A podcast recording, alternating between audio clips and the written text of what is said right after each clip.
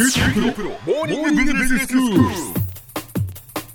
日の講師は九州大学ビジネススクールでイノベーションマネジメントがご専門の永田昭也先生です。よろしくお願いします。よろしくお願いします。先生今日はどういうお話でしょうか？はい、まあ、あの今回は世界大学ランキングというのをトピックに取り上げてみようと思いますね。あのまあご存知のようにですね、もう昨今この日本の大学をめぐる政策論議の中で非常にまあしばしば世界大学ランキングの中でまあ日本の大学の順位を上げるっていうことがまあ課題にされていることがあるんですね。まあ、例えばこの内閣府教育再生実行会議というところがまあ、2013年にあの第三次提言というのを公表しているんですね、これはまあタイトルはこれからの大学教育等の在り方についてというものなんですが、まあ、その中ではですね日本が再び競争力を高めるための大きな柱の一つとして、まあ、その大学のグローバル化の遅れを取り戻すことが挙げられているんです、はい。でそしてこの大学の国際的な存在感を高める上で、まあ、達成目標というのが掲げられているんですが、それがまあ今後10年間で世界大学ランキングトップ100に10校以上ランクインさせるということだったりするんですね。えーちなみに現状はどうなんですか、先生？あのまあどのランキングによって見るのかにもよるんですけれども、ええ。少数のあの日本の大学が入っているだけですね、例えばあるランキングの中では、まあ、東京大学と京都大学ぐらいしか入っていないと、まあ、いったような状況にあるわけですね。ええ。はい、こうしたことからですねその研究成果などのまあ国際的な存在感を重視している大学の方ではですね世界大学ランキングをえ強くまあ意識するようになってきているわけですね。まあ後で申し上げようと思いますけれどもこの世界大学ランキングの計測方法にはまあ実はいろんな問題があることが知られてもいるんです。あそうなんですえねえ、まあ、それにもかかわらずこの大学が無視できないのはなぜかというと、その特にまあ留学を志願する外国の学生がですね留学先を決める際にまあ参考にしているという点にまあどうもあるようなんですね。なるほど、留学生を多くやっぱり日本の大学で学んでほしいっていう思惑もありますよね、そうですね、はい。まあ、そういう点ではですね、あのビジネススクールにとってもまあ無視できない課題になるまあ可能性があるだろうと思うんです。でまあ、確かにあのビジネススクールだけを対象にしたランキングというのもあるんですけれども、まあ、その多くはですね、まあ、ほとんどこの人気投票だとか、まあ、知名度調査的なものに過ぎないことがはっきりしているものですから、まあ、あんまりあの影響力があるとは言えないんですね。はいですから、まあ、ここではあの大学政策にもその影響を及ぼしているような代表的な世界大学ランキングを取り上げてみようと思っています。はいまあ、これはですねあの英国のお高等教育専門誌えー Times Higher Education というのがあるんですが、略して THE と言ってますけれども、これはこことですねあのやはり英国の大学評価機関 Quacquarelli Symonds というのは QS というふうに略称しますけれども、はい。この2つの機関が2004年に共同で開始したものなんですね。えであのこれはまあ2010年以降は QS が単独で作成公表していてえー THE はですね、まあ、新たにトムソン・ロイターという会社と共同でランキングを作成公表するようになっています。はい。でこれは非常にあの政策的にもよくあの参照される代表的なランキングだと言っていいと思います。えでさてこの QS のランキングを例にとるとですね、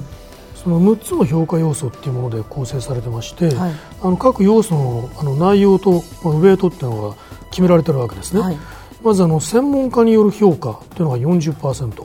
から企業経営者による卒業生の評価。これが10%、から教員1人当たり学生数。これが20%、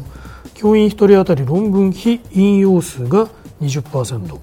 それから外国人教員の割合が5%から留学生の割合が5%こうなってるんですね。はい。であの今申し上げた専門家とかあの経営者による評価。レピテーションというのが英語なんですが、ええ。これはまああのアンケートによるものでして、でそういうまあ主観的な評価が足して50%ものウェイトをまあ占めているわけですね。でまあ、しかもあのアンケート回答者の国籍があの英語圏に偏っているっていうことなどが従来からたびたび批判されてきてもいるわけです。はいその他ですねこの評価方法には、まあ、主観的な評価に大きく依存しているという点以外の問題も指摘されているんです、例えば論文数とか論文の非引用数というのを集計する際にはですね、まあ、データベースが用いられます、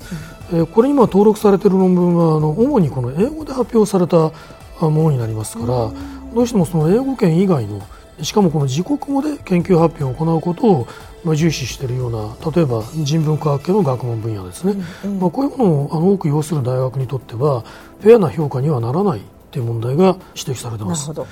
それからまあ国際線に関する評価項目っていうのは、うんあのさっき申し上げたように留学生の割合というのは5%なんですね、まあ、5%考慮されるわけですけれどこれが最高得点になるのは全部留学生になった時に最高得点になるわけですよ。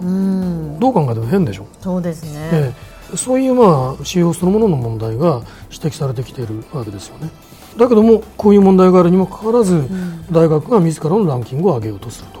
そうすると何が始まるかというとですね、はい、例えば50%も上と占めているのは主観的な評価だということになりますから、うん、これは差し詰め企業のようにこういわゆるレピテーションマネジメントに補正を出して、うん、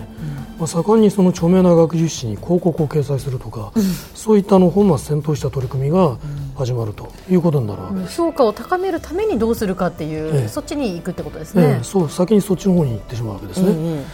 でまあ、ところでですねこれに関連して刈谷武彦さんという先生、まあ、社会学者があのオックスフォードからの継承という本の中で大変まあ興味深い指摘をなさっています、はい、あの刈谷先生はですね2000年代以降、まあ、中国からの留学生が、まあ、急速に増大していたということを注目してましてこれを背景として、まあ、大学間で留学生の獲得をめぐるグローバルな競争が巻き起こったんだと。特にその大学全体で年間に100億ポンド以上の外貨を英国は稼いでいると、そういうまあ英国にとってはこの教則はとりわけ重く受け止められてこの大学教育というものが外貨獲得のための国際戦略の一部として位置づけられたんだというふうに言われているんですね。こういう指摘を踏まえて考えてみると THE とか QS という機関が英国の機関であるということ、うん、それからまあこういう機関によるランキングの作成公表が2000年代に始められているということ。その仕組みが英国圏の大学に有利な評価結果をもたらすものになっているということ、うん、このこと全部が偶然ではないことだというふうに思えてきますよね。要するにこのランキングって非常に素性が怪しいわけです、はい、ですから、まあ、政策担当者も、まあ、大学も留学生もですねこういうまあランキングにいつまでもまあ振り回されるべきではないということを申し上げておきたいと思いますでは先生今日のまとめをお願いします、はい、世界大学ランキングのいろいろな方法論のあの問題点について指摘してまいりました。大学も政策担当者も留学生もこういう素性の怪しいランキングにいつまでも振り回されるべきではないということを申し上げておきます。今日の講師は九州大学ビジネススクールでイノベーションマネジメントがご専門の永田昭也先生でした。どうもありがとうございました。ありがとうございました